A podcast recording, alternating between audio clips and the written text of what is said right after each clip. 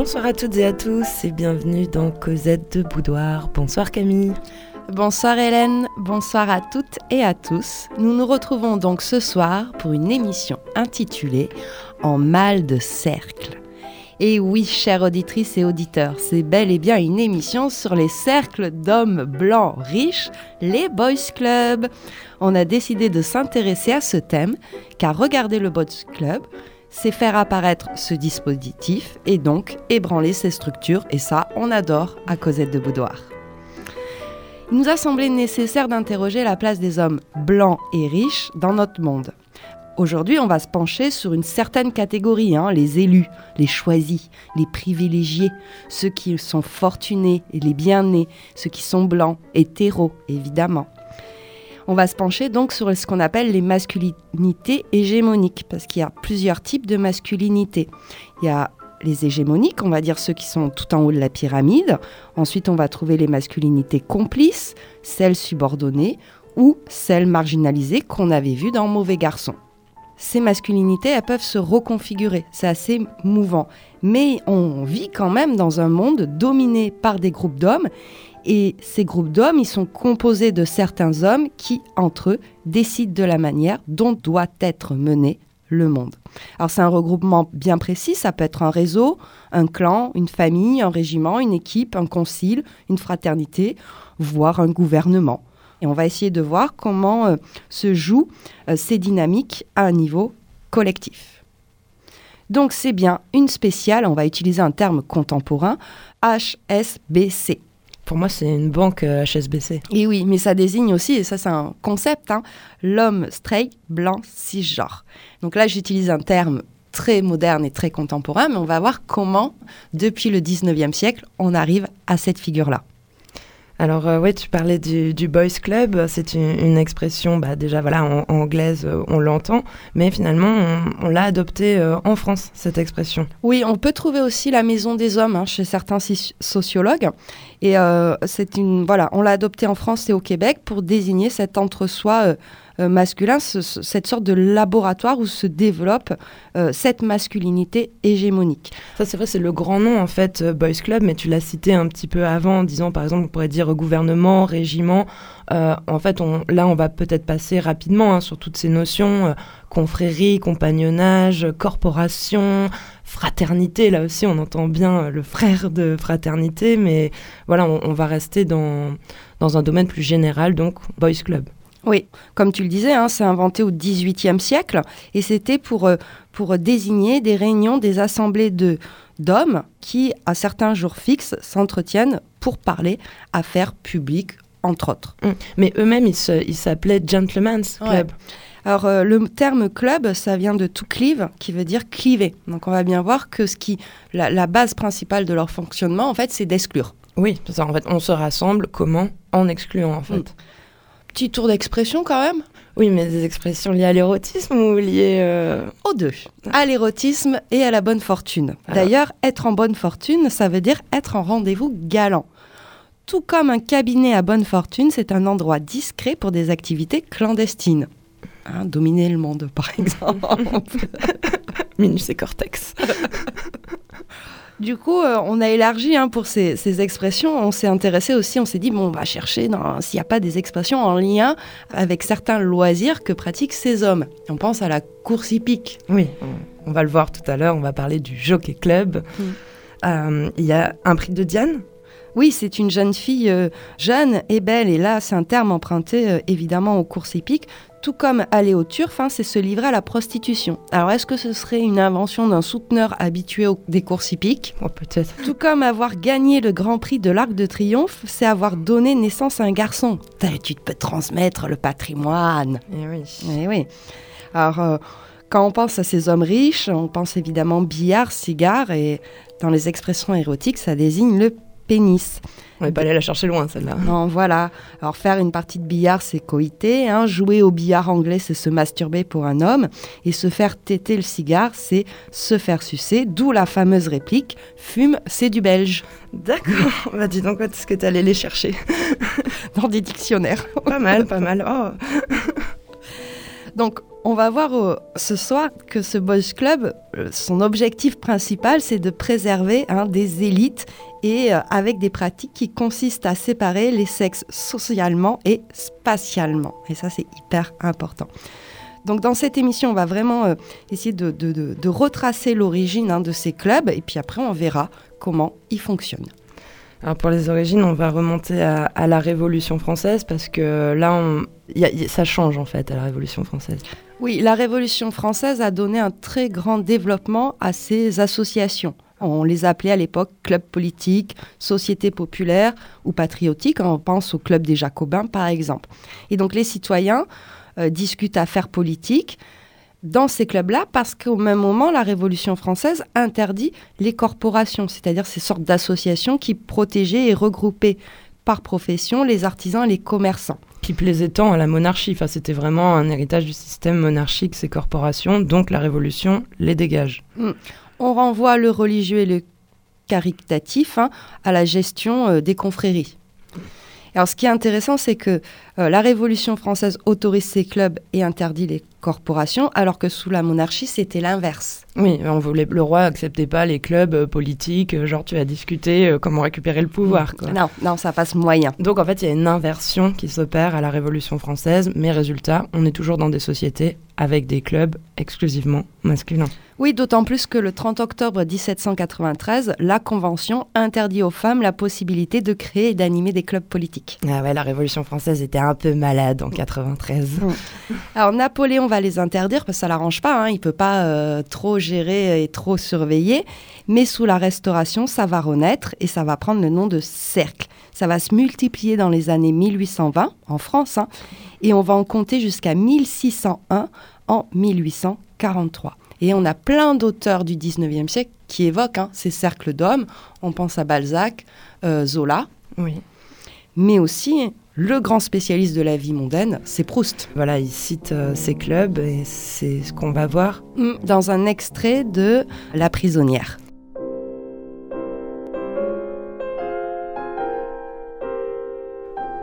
Nous apprenons avec un vif regret que M. Charles Swann a succombé hier à Paris, dans son hôtel, des suites d'une douloureuse maladie.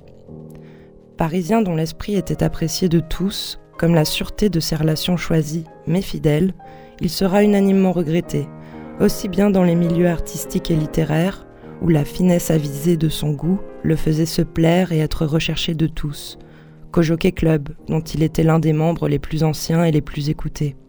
Il appartenait aussi au Cercle de l'Union et au Cercle agricole. Il avait donné depuis peu sa démission de membre du Cercle de la rue Royale. Sa physionomie spirituelle, comme sa notoriété marquante, ne laissait pas d'exciter la curiosité du public dans tout great event de la musique et de la peinture, et notamment au vernissage, dont il avait été l'habitué fidèle jusqu'à ces dernières années, où il n'était plus sorti que rarement de sa demeure. Les obsèques auront lieu, etc., etc. Donc dans cet extrait, on voit bien hein, que ce, personnage, hein, il a une vie sociale bien remplie.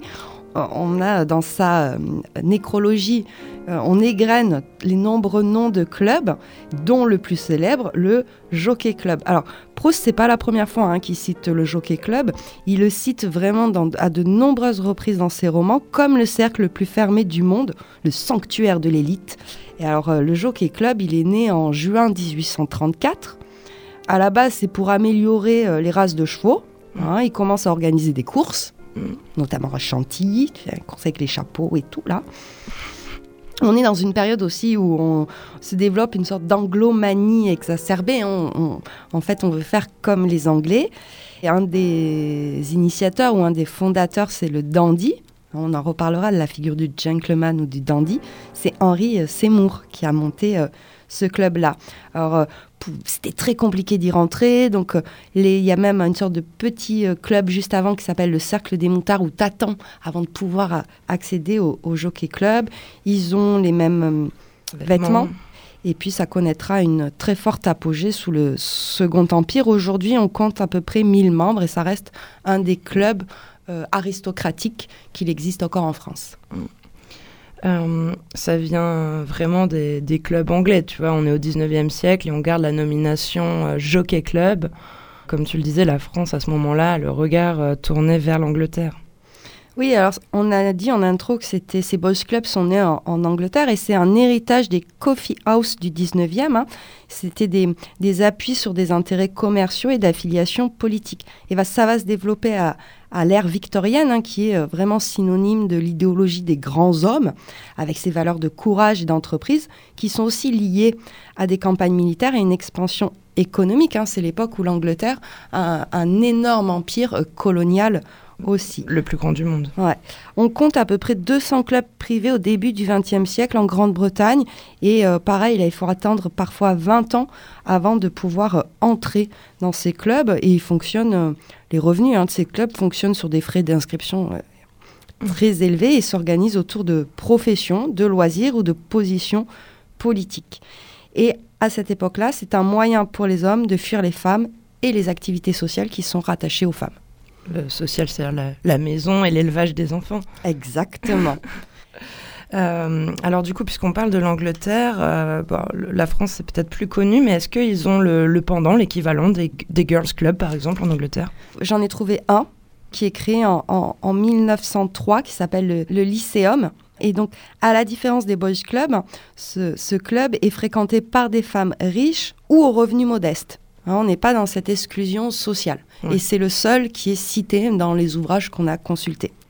Euh, alors, comme on le disait, ces clubs, ils naissent euh, à un moment où euh, les, hommes ont, ce sentiment de, devoir se défendre et se réfugier hein, de l'angoisse des femmes et des suffragettes. On est dans la première vague féministe. Et donc, ce qui dérange, c'est l'association des femmes entre elles dans le but d'autre chose que des ornements. C'est-à-dire que si elles se réunissent pour faire de la broderie, il n'y a pas de souci. Mais si elles commencent à se réunir pour parler politique, là, c'est plus possible. Hmm c'est aussi au même moment où les femmes vont rentrer massivement dans le monde du travail, vont avoir accès à la propriété et le droit au divorce. Donc c'est vraiment un, truc de refuge, de crispation et de repli sur soi, euh, de repli sur un entre-soi masculin. Euh, je te demandais où on, les trouve, hein, ces, clubs? Euh, Évidemment dans les quartiers prestigieux. Et puis, euh, en fait, c'est vraiment une, euh, le club, c'est une demeure de prestige et de distinction. C'est un foyer à forte valeur ajoutée. En fait, ça comprend toutes les pièces d'un foyer. Dans un club, tu vas trouver une salle à manger, une bibliothèque, un dortoir, un sauna, un, sauna. Ouais, un bureau, euh, une piscine, etc. Et puis, on a un décor qui est très tourné aussi vers cette, cette euh, validation de l'hétérosexualité avec des peintures de femmes nues. Hein. Là, on pense au décor du Travelers Club français sur les Champs-Élysées, hein, qui fait partie des quatre cercles les plus prestigieux. Et donc, on a des tableaux de femmes nues sur chacune des portes. Au-dessus du bar, on a un tableau qui représenterait la Païva, qui est une des plus grandes demi-mondaines de la fin du 19e. Et puis même, tu as, as, une statue en haut des marches, hein, qui est euh, la déesse amphitrite et chaque nouveau euh, venu doit lui caresser les fesses. Ça fait un peu euh, salle des gardes, tu sais. Bon, les salles des gardes sont pas interdites aux femmes, mais c'est pour dire, euh, tu sais, les peintures. c'est potache presque. C'est potache, Camille, de toucher les fesses des statues. Oui, dans, dans la caserne, on affiche les pin-up. Hein, au club, on peint. Voilà, voilà on a des peintures. Alors, il y a d'autres clubs parisiens comme l'Automobile Club, on a parlé du Jockey Club, on a le tir au pigeon, le Polo de Paris, la Maison de chasse. Je pense au cercle de l'Union aussi pour les réunions euh, politiques, euh, voilà, qui est un peu les aristocrates euh, suite à la Première Guerre mondiale, les aristocrates de tous les pays, un club un peu internationaliste. Et, et rien qu'au nom de ces clubs, on voit bien que c'est lié à des loisirs pratiqués par les riches et, et, qui sont en plus des activités plutôt masculines. L'automobile club, tu vois. Euh, enfin, le tir au pigeon, quoi. Le tir au pigeon, c'est vrai que c'est. Bon, te marre pas, maintenant c'est ridicule, mais ils, ils, avaient du pouvoir, Camille, ces gens. Je sais, je sais, je sais. Donc, on voit bien que ces clubs, ils sont. Tir au pigeon. c'est vrai que c'est nul. C'est nul comme titre. Vraiment, le mec, il a aucune idée là. Donc, ces clubs, ils sont conçus par les hommes et pour les hommes dans un esprit traditionnellement masculin. De la décoration, comme on l'a vu, aux activités. Qu'est-ce qu'on y fait? Ben, On joue aux cartes, jeu d'argent aussi, on boit du scotch, on fume des cigares et on joue au billard. Donc ce sont des formes de sociabilité hein, sur lesquelles s'édifie une matrice politique. Hein. Et on peut presque faire un parallèle aussi avec les sociabilités des loges maçonniques au 19e siècle qui vont mettre euh, beaucoup de temps à intégrer les femmes, puisqu'il va falloir attendre 1952 pour avoir une grande loge féminine de France. on voit que c'est des clubs donc fermés, fermés aux femmes. On parlait des, activités, tu parlais du cigare. Euh, ces clubs vont, quand même euh, recevoir euh, certaines critiques. Hein, parce, et surtout, ce qui, est euh, sujet de critique, c'est cet usage du tabac et cette exclusion des femmes. Le docteur Véron, dans Mémoire d'un bourgeois de Paris en 1856, nous dit Les cercles, les clubs qui se multiplient chaque jour nous éloignent de la société des femmes. Nous nous dérombons à leur intimité douce et retenue. Elles sont forcées de s'assoupir au sans-gêne de nos mœurs et de nos habitudes, voire même de la fumée narcotique de nos cigares. Ah, c'est marrant ça, il est contre les clubs parce qu'on impose euh, le tabagisme passif aux femmes. c'est marrant. Bon là on est quand même sur certains stéréotypes aussi, hein, intimité douce et retenue. oui. oui, Pénélope, souviens-toi. Voilà, c'est Pénélope. Donc dans ces clubs sont et véhiculer hein, une culture secrète et voire sexiste. Hein. Euh, on a ce besoin de riches de se retrouver entre eux, de se cacher tout en étant bien en vue.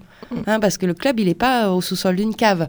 Oui, mais je pense que vraiment l'aspect du secret, c'est quelque chose d'important pour, euh, pour tous ces clubs, euh, peu importe qu'on les appelle clubs, confréries, etc. Mm. Et d'ailleurs, c'est ce qu'on retrouve avec ce texte de Baudelaire, qui est issu du spleen de Paris, où on nous parle des boudoirs d'hommes. Intéressant. Dans un boudoir d'homme, c'est-à-dire dans un fumoir attenant à un élégant tripot, quatre hommes fumaient et buvaient. Ils n'étaient précisément ni jeunes, ni vieux, ni beaux, ni laids, mais vieux ou jeunes, ils portaient cette distinction non méconnaissable des vétérans de joie, cette indescriptible je ne sais quoi, cette tristesse froide et railleuse qui dit clairement Nous avons fortement vécu, et nous cherchons ce que nous pourrions aimer et estimer.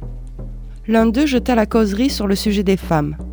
Il eût été plus philosophique de n'en pas parler du tout, mais il y a des gens d'esprit qui, après boire, ne méprisent pas les conversations banales. On écoute alors celui qui parle, comme on écouterait de la musique de danse.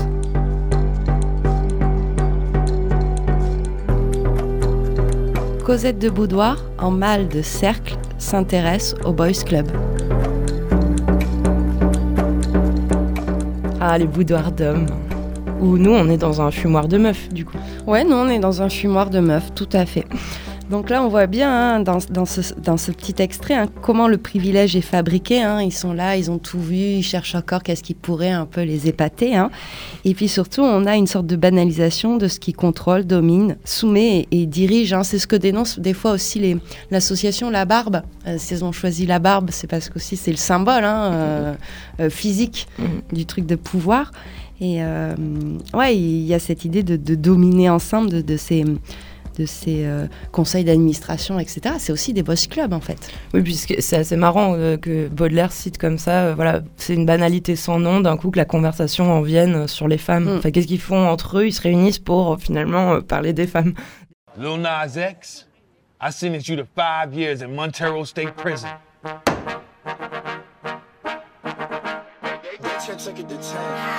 Baby, bet, hey, couple racks, hey, couple Grammys on him.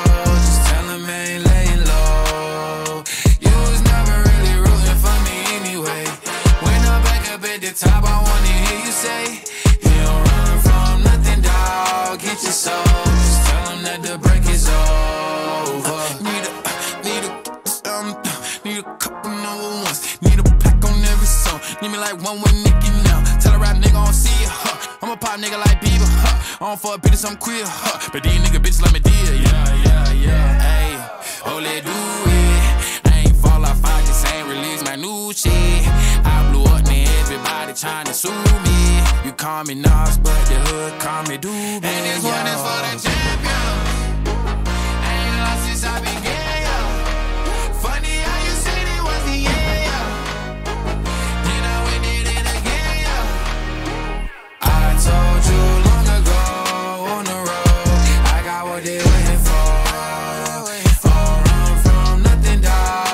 your soul.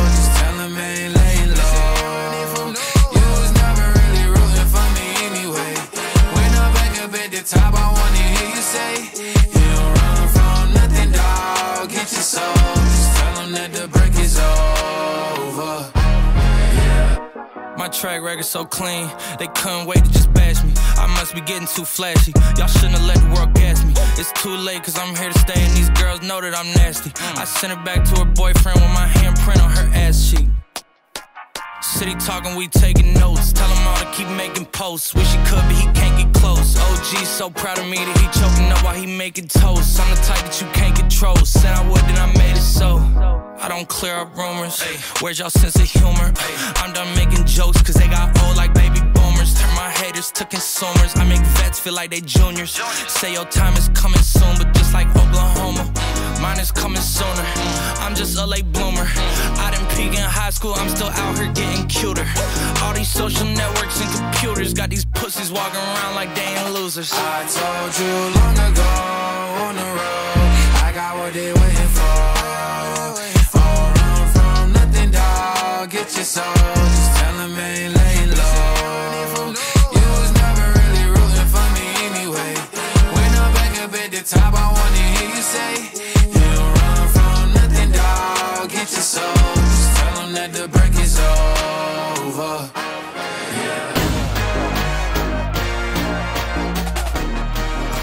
Pour perturber un petit peu ces boys clubs, nous avons choisi le morceau de Lil Nas X, Industry Baby. Donc on a vu que ces boys clubs étaient un lieu convivial de repos et de confort, hein, où le réseautage peut s'effectuer entre hommes. Et en fait, ce boys club n'est qu'une extension des écoles privées ou des societies universitaires, hein, ces usines à gentlemen si on se place du côté anglais, hein, parce que nous, on n'a pas ces, ces, euh, ces fraternités. Voilà. Nous, on a l'UNEF. Voilà. ouais, c'est vrai. C'est le domaine du dandy, hein, de l'homme élégant, et donc qui est partagé entre des conceptions et faibles et musclées de la masculinité. C'est un homme puissant, mais délicat. Du coup, on a une sorte de performance de genre assez complexe, virilisation et féminisation. Ça nous ramène à Swan. Voilà, affirmation de l'hétérosexualité, mais avec parfois une exploration du désir homosexuel. Tout se mélange un petit peu dans cette homosociabilité. Tu veux dire qu'ils partent tous dans leur club ou On- ils, ou ils voudraient le faire et ils osent pas? Voilà, plutôt ils voudraient le faire, mais ils osent pas. Alors comment on rentre dans ce club hein? Il te faut une carte de membre avec des frais d'inscription. Évidemment, ces frais d'inscription sont très élevés puisque l'idée, c'est de maintenir à distance certains autres hommes. Et donc là, on crée une identité masculine collective pour les riches, hein, avec ce signe de classe sociale, cette identité sociale qui a à voir avec la performance et l'exposition de soi. Hein, notamment avec la figure du dandy, hein, qui est, où il y a un travail des apparences très poussé. De toute façon, ce n'est que ça, peut-être. En fait, appartenir à un club, c'est euh, se soucier de l'apparence euh, et paraître aux autres, en fait. Mm. Donc, ouais, c'est exactement ce que tu dis. Donc, ça, ça produit une culture et ces clubs sont des lieux où on consomme cette culture. En fait, c'est un cercle fermé, quoi. Ça, voilà. Après, il y a peut-être pas seulement besoin, euh, je sais pas, d'argent et avoir une carte de membre. Peut-être qu'au temps de l'aristocratie, il fallait être aristocrate ou que euh, je pense qu'on peut pas aller au club de l'Union en tongs Non, ou en espadrille. non, il y a des tas, tout à fait raison, il y a des contraintes vestimentaires. Euh, L'uniforme masculin qui perdure tout au long du 19e, 20e, 21e, c'est le costume. Le costume d'homme, ça donne accès à la parole, c'est la peau du pouvoir, c'est la métonymie de, leur, de la domination. Et comme ce costume, ils sont tous habillés pareil, on a une certaine invisibilisation qui opère la démultiplication de leur apparition. En fait, c'est une sorte de... Le masculin devient transparent avec ce costume, mais il devient omniprésent. Ouais. En fait, impersonnel, mais euh, modèle de réussite. Exactement ça. On voit bien hein, que certains euh, vêtements symbolisent la fonction. On parle bien de col blanc. Oui, c'est vrai.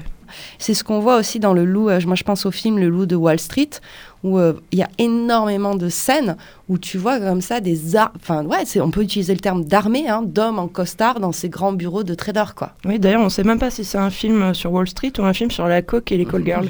enfin, j'arrive pas à savoir maintenant que je l'ai vu depuis un, un certain temps. J'ai l'impression que c'est un film sur la coke. Ouais, sur le business, en fait. D'ailleurs, il change de femme euh, pour euh, réussir son ascension. Il est obligé de, de laisser sa, sa gueuse euh, un Mm. peu. Bon, bref. Me parle pas de cinéma, tu sais que je m'engouffre. Alors avant d'arriver à ce fameux euh, costard euh, aux épaules bien larges, au 19e siècle, c'est plutôt le haut de forme et, la queue de pie qui domine. hein. On pense à tous ces tableaux du 19e siècle où le bourgeois est représenté systématiquement par l'habit noir, le costume, le trois pièces. hein. Euh, Et la barbe. et la barbe, et notamment dans toutes les scènes de bordel aussi, où on a ces- les, les artistes hein, vont jouer sur ce, décal, enfin, ce décalage, voir cette opposition où on a euh, des tissus vaporeux, plutôt dans les tons clairs pour les femmes, et puis après on a cette armée euh, d'hommes en, en costard avec euh, haute forme, euh, tout en noir, quoi. En mal de cercle. Les hommes sont entre eux dans Cosette de Boudoir. Coup, je me disais, est-ce que ce serait pas le temps d'une petite série d'expressions en lien avec le costume? Ah, très bien. Alors Ah. toi, t'en as trouvé une géniale. Être de la jaquette. Alors, a priori, ça remonte au 19e siècle, puisque c'était la mode de cette jaquette euh, où les hommes euh, fortunés en portent justement euh, dans les clubs. Et la manchette, c'était un de ces clubs. Et donc, être de la manchette ben, désignait l'appartenance à, à ce club. Et puis, par ironie, ben, être de la jaquette, euh, ça a été utilisé euh, pour se moquer. euh, des hommes riches allant dans des clubs sans femmes. Donc finalement, c'est aussi c'est désigner voilà quelqu'un qui est homosexuel euh, par par dérision quoi. Pareil, euh, euh, donc on retrouve cette idée de manchette là. Avoir volé une paire de manchettes, c'est se faire surprendre en flagrant délit avec un jeune homme. Donc il y a toujours hein, voilà, cette homophobie latente Mm. en fait. Euh, donc j'ai cherché au niveau de la cravate. hein. donc la cravate à Gustave, c'est la serviette hygiénique. Là, on n'est plus du tout dans le monde euh, d'un entre-soi masculin. Ah, c'est marrant cravate pour euh, ouais, un truc féminin. Par contre, faire la cravate du notaire, hein, c'est jouir entre les seins. Ça fait pas pratique bourgeoise aussi hein. Ouais. Bon. On parlait des cols. euh, sans faux col, c'est faire une fellation en avalant tout le sperme. Et le cache-col, c'est le préservatif. Bravo. Où est-ce que tu les as trouvées tes expressions J'ai un petit dictionnaire d'expressions érotiques. Ah, Dans le boudoir comme ça. Donc ce costume, il a traversé les, les siècles, hein, comme on le disait, et puis il connaît son âge d'or. On parlait du loup de Wastrick dans les années euh, 80. hein. C'est vraiment la pièce principale d'une garde-robe politique et économique. On peut remarquer que plus un homme a du pouvoir, plus il va s'uniformiser. Et c'est pour ça qu'en anglais, on, on utilise le suit pour désigner les hommes d'affaires. En gros, euh, euh, voilà, les hommes d'affaires, les fonctionnaires et les soldats. C'est-à-dire que dans cette expression-là, ça veut dire que le vêtement résume à lui tout seul ce que l'homme incarne, son rôle et sa place dans le tissu social. L'habit fait pas le moine, un peu quand même. Un peu quand même. Alors, si aujourd'hui tu veux être un dandy ou un gentleman, comment il va falloir t'habiller ben, Il existe encore hein, des codes vestimentaires qui sont souhaités. Et alors, euh, pour préparer vos futures soirées, on vous a euh, fait un petit récap. Ne pas porter de marron après 6 heures. Ne pas porter de col à l'habit d'affaires. Le bouton inférieur du gilet est laissé ouvert. Toujours des chaussettes pour les genoux. Un nœud blanc pour la queue, un nœud noir pour le smoking. Jamais de smoking pendant la journée. Pour les cravates, seulement les nœuds de Windsor. Ne jamais laisser les boutons de la manche de la veste ouverts. Rayure sur la cravate uniquement de son propre club ou régiment. Le soir, chemise blanche avec le costume. Enlever le chapeau en entrant dans une maison. Pas de bijoux. Donc on voit bien que ce code vestimentaire, il est euh, très contraignant. Et en fait, c'est là aussi un moyen d'exclure parce que si tu connais pas la nuance, tu peux vite hein, faire une faute de mauvais goût. Donc là, on comprend bien que tu n'appartiens pas à la même classe sociale que euh, celui du cercle. Et toi, tu, tu, tu penses que c'est une figure qu'on qu'on érotise, ma- malgré le fait qu'elle soit banale, tu vois? Oui, c'est- cet homme en, en costard, oui, on l'érotise évidemment, et notamment dans les mommy porn. hein. Dans les mommy porn, finalement, tu as deux figures masculines érotiques. Le bad boys, tatoué, le mauvais garçon, et puis le mec en costard. Le mec en costard, dans ses romances, il est dominant, parfois sexuellement comme Christian Grey dans 50 nuances de Grey, mais surtout socialement. Il est riche et tout le réuss- réussit. Attention, hein, c'est un self-made man, c'est pas un héritier d'une aristocratie quelconque. Il a un physique, il est hyper gaulé, il perd pas ses cheveux, imberbe, bronzé, mais il reste blanc. Il sait bander et faire jouir l'héroïne. C'est un, c'est pas un salaud, c'est pas un coureur de jupons. Et souvent, il, a une, une fêlure, une blessure intérieure. Et puis quand il baise, c'est glamour. Hein, surtout, il n'a qu'une zone orgasmique, son pénis. Euh, voilà, c'est un petit peu ce qui est véhiculé dans ces euh, hein, ces, ces, romances harlequins, où on va là aussi avoir une figure euh, d'homme riche stéréotypé. Oui, on reste toujours sur euh, l'apparence. mais Peut-être que ça permet de greffer ensuite des fantasmes précis après une description générale. Je sais pas, je cherche à expliquer. Je cherche une explication rationnelle, Camille. C'est surtout que cet homme en costard, en fait, il, représente l'homme par défaut. C'est le sujet à qui on pense spontanément. Il représente l'universel. C'est le fameux neutre masculin où euh, la masculinité et la blancheur ne sont jamais nommées. Elles vont de soi. Elles n'ont pas à être interrogées. Euh, c'est pour ça qu'on dit que c'est un groupe social dominant parce que il promeut ce faux état de neutralité et d'universalité. En fait, on n'accuse jamais les hommes de donner dans l'identitaire, hein, mais euh, finalement, pour, euh, cet homme blanc, riche, hétéro, cisgenre, la communauté, c'est les autres. Il s'aperçoit même pas que lui-même est une communauté, est un cercle. C'est ce qu'on va voir avec ce texte de, L'homme d'affaires de Paul Bourget qui est écrit en 1900, où on voit cette figure du citoyen banquier qui, apparaît et qui va traverser euh, tout le XXe siècle.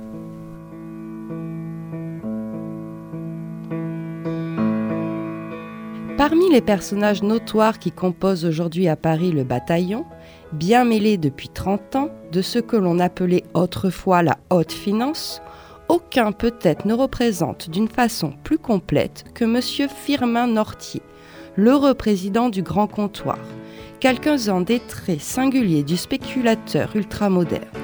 Il incarne en lui, à un degré supérieur, le paradoxe sur lequel pose l'existence de tant d'hommes d'affaires de notre époque, qui veulent et savent à la fois conquérir et fixer la fortune par un acharné labeur de professionnels et jouir de cet argent si âprement gagné comme les plus élégants et les plus raffinés des oisifs. Vous trouverez Nortier le matin à son bureau, étudiant, avec une lucidité proverbiale sur place, des dossiers d'où sortira une décision destinée à transformer un coin tout entier du monde des centaines de kilomètres dans l'Amérique du Sud, la mise en œuvre d'immenses gisements d'or et de diamants au cœur de l'Afrique, un port à construire sur la côte de l'extrême Asie. Voilà l'objet des calculs de ce Parisien de haute vie qui, à 5 heures, sera en visite chez une femme à la mode, à 8 dînera en ville, pour finir sa soirée dans une loge de théâtre, puis au cercle.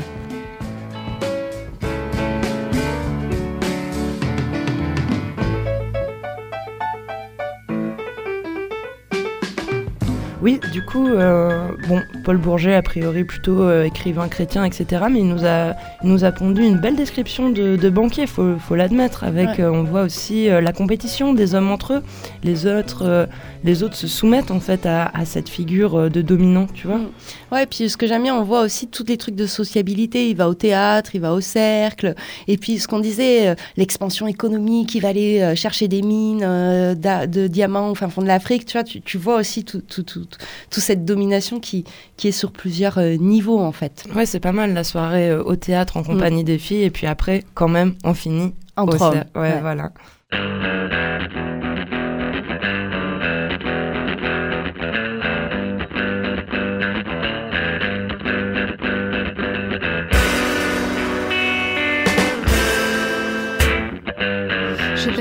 Quand j'ai vu dans tes yeux un éclair de folie, un zeste de mépris.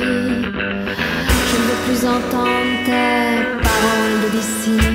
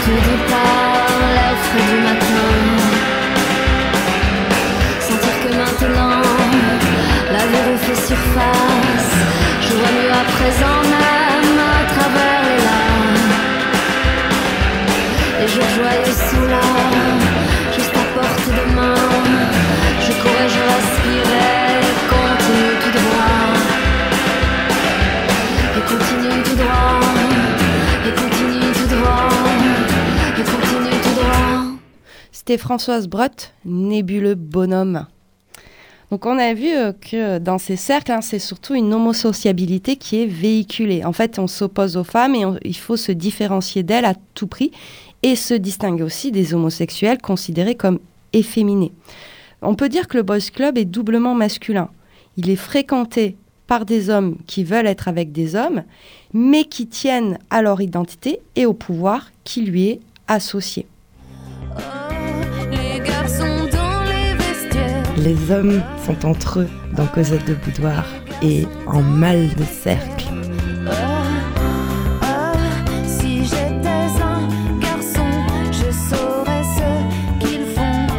Dans les vestiaires. Alors qu'est-ce que ça veut dire homosociabilité C'est une tendance à avoir une préférence pour les personnes du même genre dans les relations non sexuelles. Ça fait système. En fait, on peut dire que les inventeurs de la non-mixité, ce sont les hommes. Puisque hein, ils utilisent stratégiquement l'homophobie et l'hétérosexualité pour dresser une barrière entre un- une homosociabilité virile et désirable et sa voisine, ONI, qui est l'homosexualité. C'est une sorte de, ligne de crête très très euh, fine, hein, mais euh, c'est une sorte de cercle vicieux parce que plus on est viril, plus on glorifie le masculin, plus on doit être misogyne et homophobe pour dissiper l'attention inhérente à l'injonction à l'hétérosexualité dans une société qui méprise les femmes. Et ça, on le voit particulièrement bien dans le roman American Psycho, hein, avec la figure de Patrick Batman, qui est à la fois un banquier trader, hein, mais aussi un serial killer. Et donc tout le, notamment dans le film, hein, toute la scène d'ouverture du film, on voit c'est, il, est, il est avec ses groupes de collègues qui se, déjà qui se ressemblent tous. on est sur des hommes en série qui de repas en restaurant entre deux lignes de coq discutent, comparent leurs cartes professionnelles. Voilà, on est à celui qui aura la plus belle carte pro. euh, voilà. Euh, en gros, c'est une sorte d'homme interchangeable, un jeu de miroir. hein, et dans le roman, hein, ce qui est dénoncé, c'est aussi la culture d'une masculinité toxique. hein.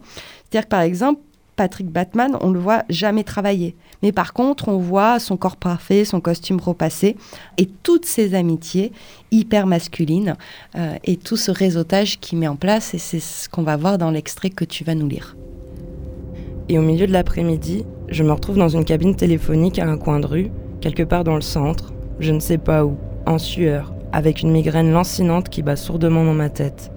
Saisi d'une crise d'angoisse de première catégorie, fouillant mes poches à la recherche d'un Valium, d'un Xanax, d'un Alcyon qui traînerait là, n'importe quoi, ne trouvant que trois nuprins éventrés dans une boîte à pilules Gucci, trois nuprins que je me fourre dans la bouche et que je fais glisser avec un Diet Pepsi, et dont ma vie en dépendrait-elle.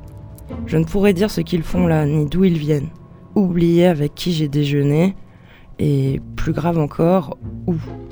Avec Robert Ells, au Beats, avec Todd Hendricks, à l'Ursula, le nouveau bistrot de Philip Duncan Holmes, à Tribeka, ou bien avec euh, Ricky Warhol, au Decembers, ou encore avec Kevin Weber, au Contra, à Noho. Ai-je commandé le sandwich de brioche au perdreau avec des tomates vertes ou une grande assiette d'endives à la sauce aux palourdes? Mon Dieu, je ne me souviens pas.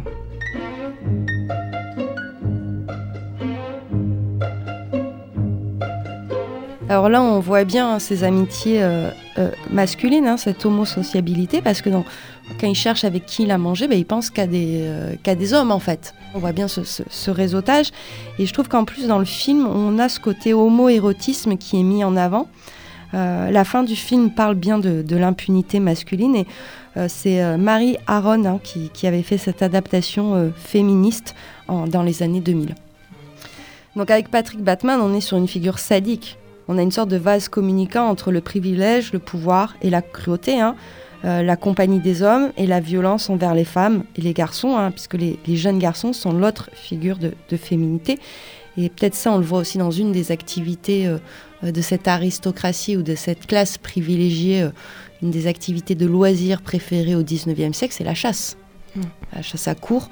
hein, où c'est une sorte de lieu d'alliance privilégié entre hommes riches, hein, pour la chasse à cour, hein, je parle bien, où la camaraderie naît au regard de la nature. hein. Euh, voilà. Là aussi extrêmement euh, codifié, et puis à court, donc ça signifie à cheval, donc on en revient à des, des codes aristocratiques euh, anciens, quoi. Enfin, mais ça existe encore, enfin. C'est aussi un lieu où on in- initie les, les garçons à la masculinité, hein, Ah euh, oui. où on va amener le, le plus jeune, voilà. On pourrait faire une spéciale apprentissage. D'ailleurs, euh, voilà, bah, tiens, tu, viens de dire le mot apprentissage. Comment on, apprend hein, à, devenir cet homme qui pourra euh, entrer dans un boys club? Bah, C'est l'école des garçons, l'armée, l'église. hein. Euh, Peut-être ces- trois, enfin surtout ces deux derniers, c'est l'incarnation la plus forte du boys club, hein, où elle est la plus visible. C'est une sorte, en fait, notamment dans ces fraternités, c'est une sorte de répétition de la culture de club. Et on en voit des, des vestiges un peu partout. Qu'est-ce que c'est qu'une fraternité? Donc ça, c'est un concept qui est proprement anglo-saxon. Ce que tu disais, nous, nous, on a les syndicats étudiants, mais ça fonctionne pas pareil. Ouais, c'est ça, on n'a pas le même, euh, voilà, pas des mêmes sociétés, du coup. euh. Donc une fraternité, ce sont des garçons qui agissent ensemble au miroir des uns des autres dans un climat de compétition doublé d'une exigence de loyauté. Alors là, on va bien. Maintenant, on va parler des fraternités blanches, hein, parce que il existe des fraternités noires multiculturelles. Mais là, nous, ce qui nous intéresse, c'est ces fraternités de garçons blancs fortunés, puisque c'est à ce moment-là que commence à se faire ce réseau. Après, les fraternités ont aussi les sororités. C'est pour ça que voilà, on, on peut peut-être avoir plus de mal à, à- à comprendre ça euh, euh, vu de, vu de l'hexagone, du coup.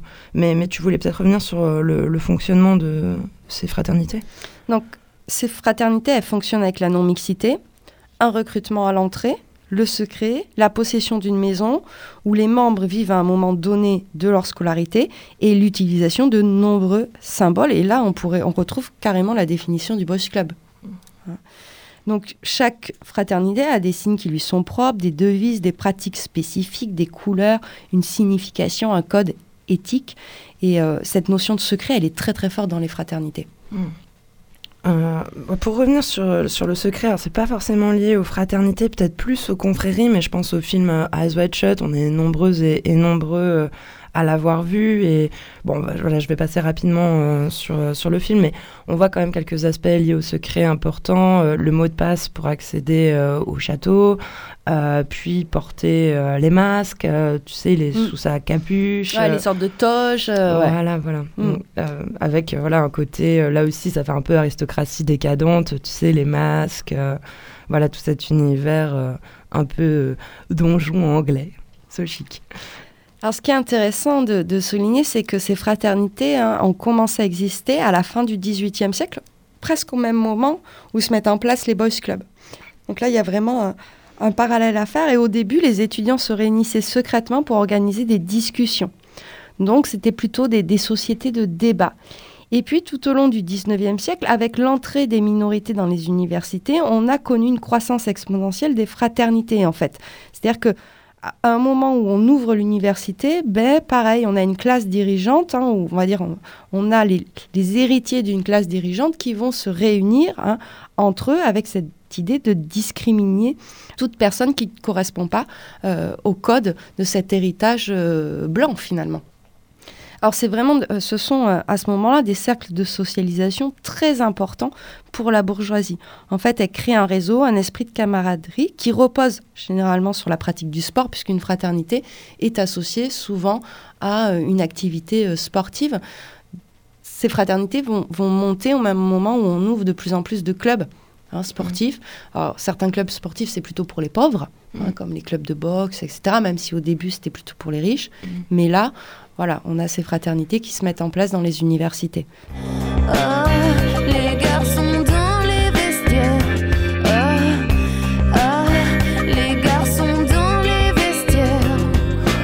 J'ai l'impression que le sport, ça reste quelque chose d'important. Tu sais, aux États-Unis, on voit ça sans cesse dans les, dans les teen movies. Tu sais, le quarterback, c'est le garçon le plus branché. Enfin, qu'il y, a un- il y a une intrication entre l'université et le, le sport. Bah, voilà, c'est quelque chose du monde anglo-saxon. Nous, euh, à l'université, tu, tu te mêles pas de sport, quoi. Enfin, on s'en fout.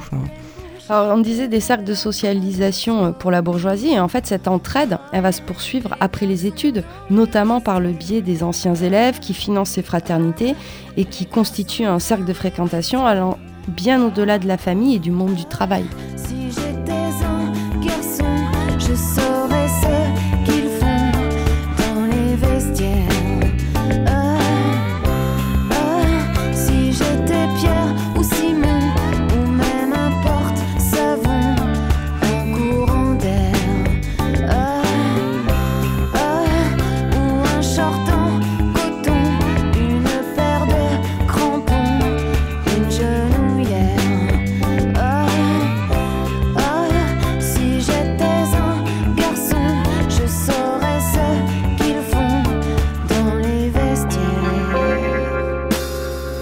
Alors toi, tu nous as trouvé un, film, qui est pas vraiment sur une fraternité, mais qui, où on retrouve hein, cette notion de cercle et, et de société secrète en plus. Oui, c'est ça. Tu me disais, ah, faudrait qu'on fasse un point euh, cinéma euh, dans l'émission. Et je me disais, voilà, on pourrait tellement citer de, films euh, qui ont rapport avec ça. Mais j'ai pensé au Cercle des poètes disparus. Donc, je n'ai pas, non, plus été chercher très loin. Il est sorti en 89 avec Robbie Williams. Pour plusieurs raisons, on peut parler du Cercle des poètes disparus. C'était un gros succès en salle, en plein air des blockbusters. Par exemple, c'est la même année que Batman, qu'Indiana Jones, que L'Arme Fatale ou Retour vers le futur. Je sais pas si tu penses à des femmes quand je te, Non, pas du tout. quand, quand je te donne ces titres. Mais alors, en soi, la, la séquence d'ouverture, elle est très intéressante de ce point de vue. Donc, c'est la cérémonie, en gros, pour la rentrée des classes, avec euh, le speech du recteur euh, sur l'excellence euh, de l'établissement et qui, en fait, exhorte les, les nouveaux élèves à s'inscrire dans les pas de, de leurs prédécesseurs. Donc, c'est presque une intronisation. On voit, il y a devises, hymnes, uniformes. On parlait des fresques tout à l'heure, des cercles euh, dans les hôtels particuliers parisiens. Là aussi, on voit les anciens élèves euh, peints sur les murs. Euh, on pourrait déjà s'arrêter là, mais non, en fait, ensuite, le, film introduit donc Robbie Williams, le professeur Keaton, qui enseigne la littérature de façon peu académique, mais finalement, il n'incite pas, lui, ses élèves à la, à la réussite sociale, à devenir avocat, chirurgien, etc., mais plutôt à les ouvrir à la poésie. Et donc les jeunes euh, fascinés par ce professeur découvrent qu'il est un ancien élève et que quand il était élève, il avait fondé le cercle des poètes disparus et eux ils décident d'aller refaire ce cercle.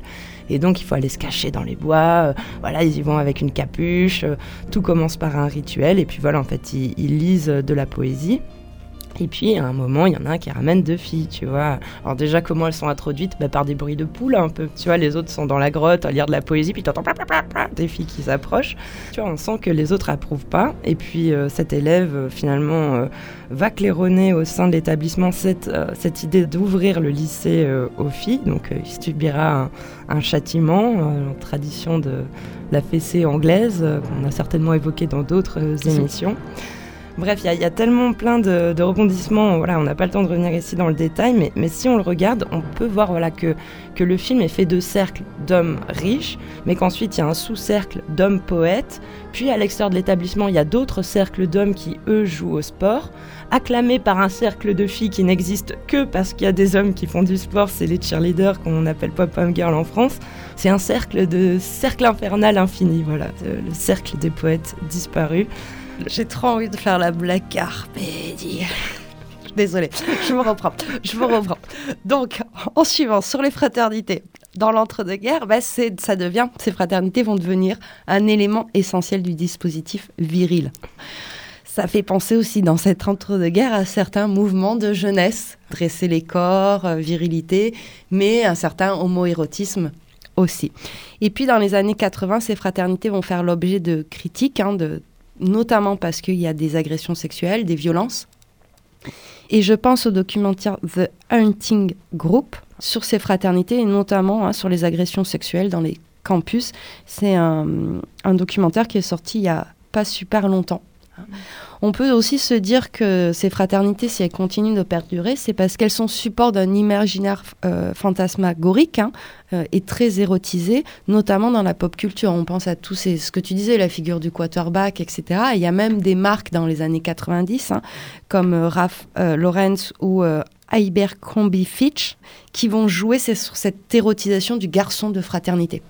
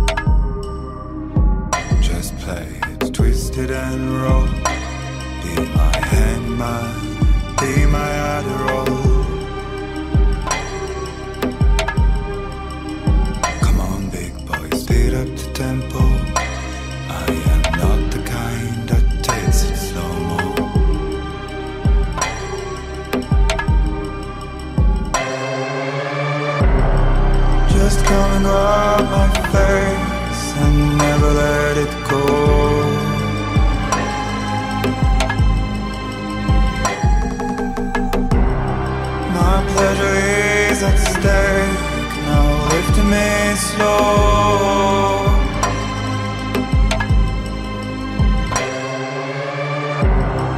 Just take what you can and never let me go.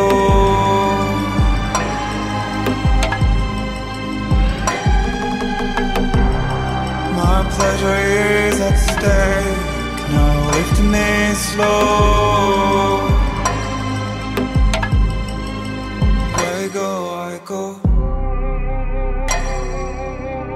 So Handsome Hello par Woodkids dans Cosette de Boudoir euh, en mal de cercle.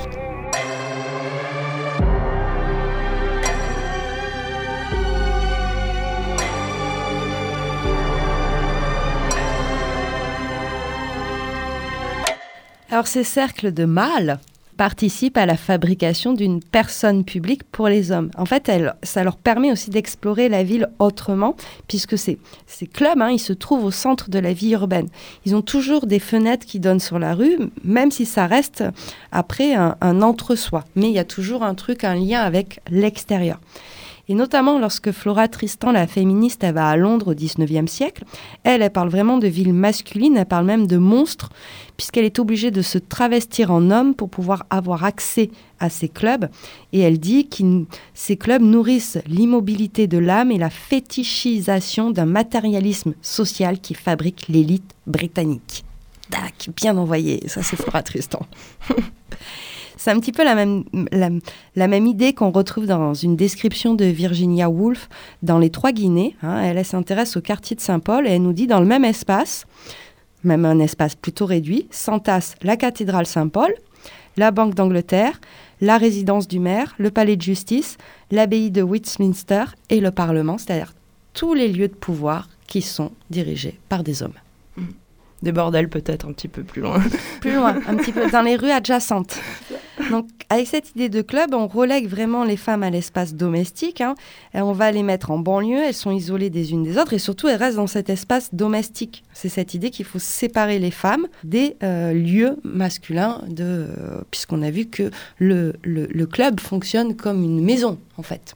On parcourt l'histoire, mais il faut bien qu'on se rende compte qu'il y a encore des clubs qui excluent les femmes et qui n'ont pas de problème avec ça, visiblement. Oui, il y en a énormément. hein.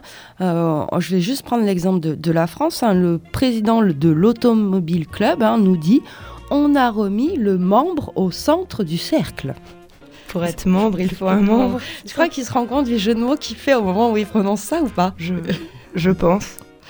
Alors, je vous lirai pas tous ceux qui sont euh, euh, qui dirigent les, les clubs anglais, mais c'est exactement la même idée. hein. Et On parle de, de malaise en présence des femmes. Donc voilà, on a encore aussi en Angleterre. Elle les laisse pas parler, elle leur coupe tout le temps la parole. Oh, les coquines. C'est sûrement ça. Alors, du coup, encore aujourd'hui, on a de très nombreux clubs londoniens qui n'acceptent pas les femmes ou qui vont les accepter, mais avec euh, tellement de réserves que, en fait, tu dis euh, quand est-ce que j'y vais? Puisque tu peux y aller que le midi, mais tu peux manger qu'à l'étage. De la salade. voilà, il faut avoir été invité par machin. Enfin, bon, tu laisses tomber, quoi. Mm. Oui, c'est c'est aussi ça qui est beau, c'est que voilà, dans, dans l'entre-soi, il suffit pas forcément d'exclure réellement. T'inquiète, les femmes ont bien compris euh, qu'il fallait qu'elles s'excluent toutes seules, en fait. Oui, puisque euh, le prestige d'un club, il se calcule en fonction de sa capacité à exclure. Donc plus il arrivera à être exclusif, plus il sera euh, prestigieux avec cette notion de, secret hein, qui est très euh, importante et très prégnante. Et c'est ce qu'on voit dans ce dernier extrait qu'on vous propose, dans les chroniques de San Francisco. On voit bien qu'en fonction de à quelle classe sociale où t'appartiens, pas le droit de faire les mêmes choses et de parler en fait.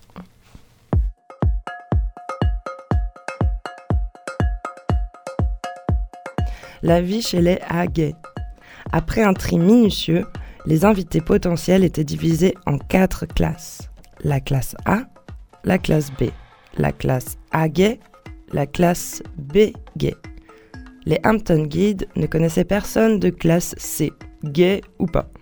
En règle générale, la classe A comprenait les belles gueules et le gratin, le genre de personnes à qui euh, Merla Zellerbach demandait dans sa rubrique mondaine du Chronicle quelle était la cochonnerie qu'elles préféraient manger ou dans quel endroit elles allaient s'encanailler. Il y avait bien entendu quelques haguets dans la classe A, mais on exigeait d'eux qu'ils sachent se tenir. Un haguet qui commençait à faire la folle pendant les petits jeux de salon après un dîner de classe A était irrémédiablement rétrogradé dans le purgatoire des B-gays. Les B-gays, les pauvres, n'avaient même pas le droit de participer aux petits jeux en question. L'éventail et l'intensité sonore des conversations de salon chez les Hampton Guides dépendaient largement de la classe qui y avait été conviée. Les gens de la classe A pouvaient parler d'art, de politique et de murs recouverts de daim de la chambre à coucher du maître de maison. Ceux de la classe B pouvaient parler d'art, de politique, des murs recouverts de daim de la chambre à coucher du maître de maison et des gens de la classe A. Les A gays pouvaient parler de ceux qui sniffaient de la coke dans les toilettes. Les B gays à fonction principalement décorative, n'était pas censé parler.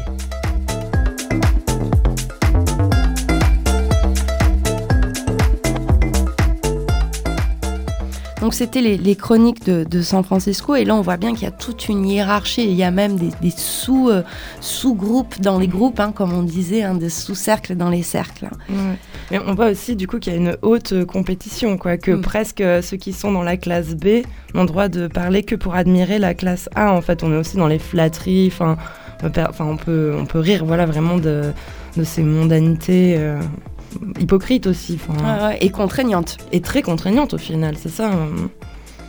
Alors, il nous reste quand même quelques boys clubs euh, à, à citer, des boys clubs très récents, parce que euh, aujourd'hui, donc certes, on a vu le, le lieu physique, hein, le, le club, la maison, etc. Mais il- avec le développement des réseaux sociaux, d'internet, tout ça, il existe des boys clubs qu'on pourrait dire presque virtuels, qui, qui n'ont pas de, de lieu spatial.